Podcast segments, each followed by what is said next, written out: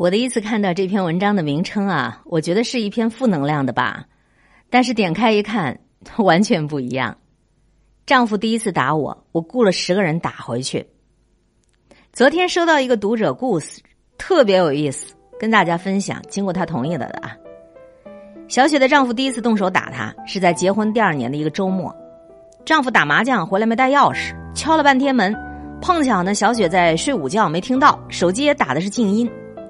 等她醒来的时候，丈夫已经等得火冒三丈，一开门，二话没说就扇了她一巴掌。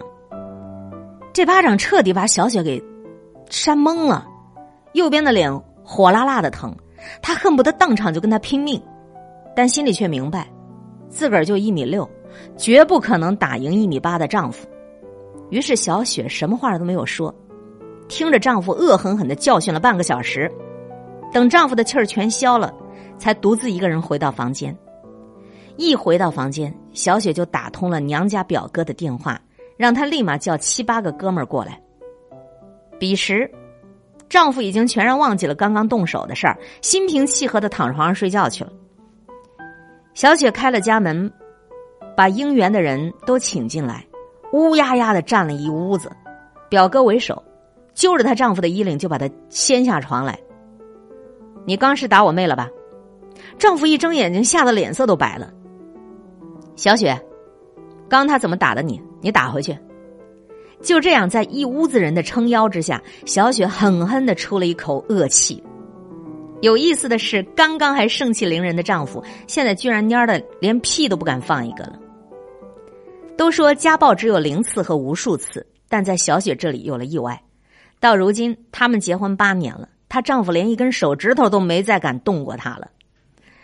哎呀，你就原谅一下我的恶趣味啊！听完这个故事，我简直想要为小雪放一串烟花啊！干得漂亮！虽然这以暴制暴不对，但是它背后隐藏的婚姻的潜规则，却是值得我们所有人去认真品味的。如果说一桩婚姻里的不愉快，你不想一直都忍，那么你第一次就千万不要忍。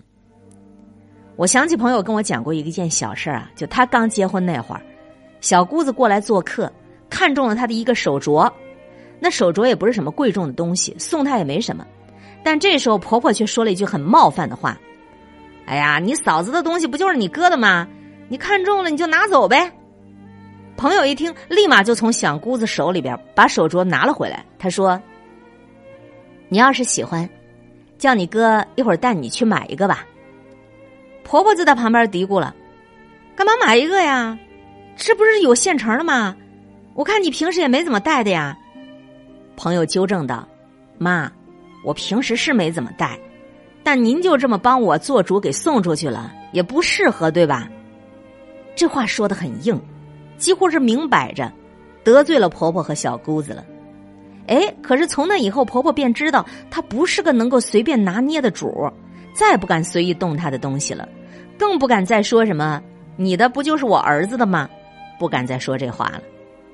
婆媳俩隔着一碗汤的距离，彼此相敬，反倒没闹出什么大矛盾。而我此前在文章里也写过，另一个读者就没有那么幸运了。她结婚那会儿啊，她婆婆想住她的婚房，她怕影响了婆媳关系，就退让了。后来婆婆不肯搬走，丈夫就劝她跟婆婆同住，她不敢据理力争，又一次退让了。再后来，婆婆不断的动用她的私人物品。她生气归生气，却还是一忍再忍。最后呢，宝宝出生了，婆婆竟然在宝宝的脸盆子里面泡自己的内裤，她终于爆发了。全家人却都不理解她。哎呦，就这么点小事你发的哪门子疯啊？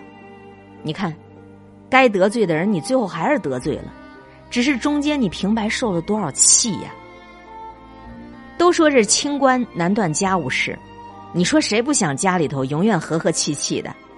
可一味的忍气吞声，真的就能够换来家宅平安吗？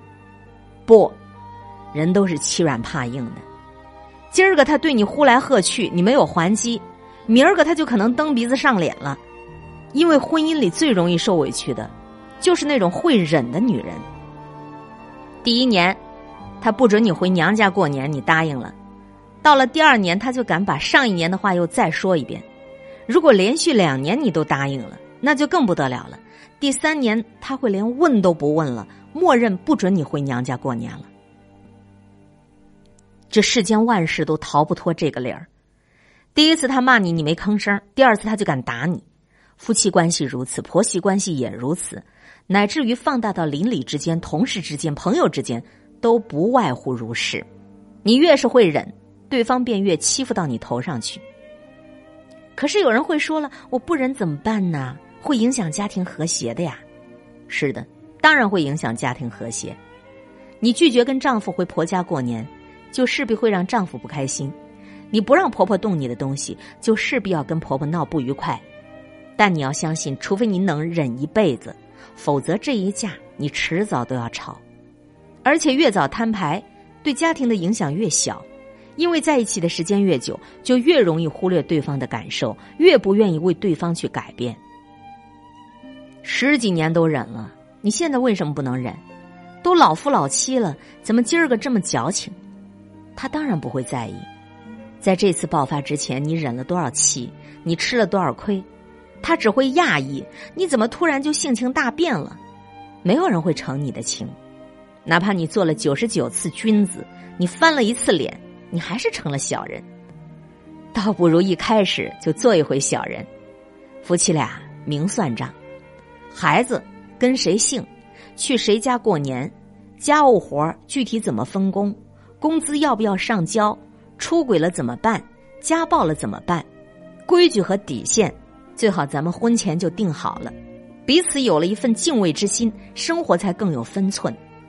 底线之内，你怎样都爱你。底线之外，给你点颜色瞧瞧，就这暴脾气了。这是一篇描写婚姻家庭的相处哲学的文章，刊登在哲学人生网公众号上的推送。甘北的生活观点：丈夫第一次打我，我雇了十个人打回去。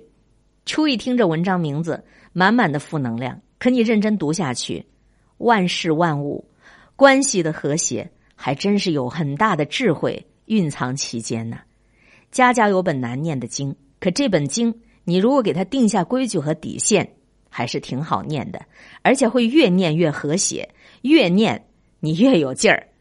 家和方能万事兴。我想，如果每一个人的夫妻关系、婆媳关系啊，这个各方面的亲戚关系都处得和和美美的，你想不幸福都有点困难的了。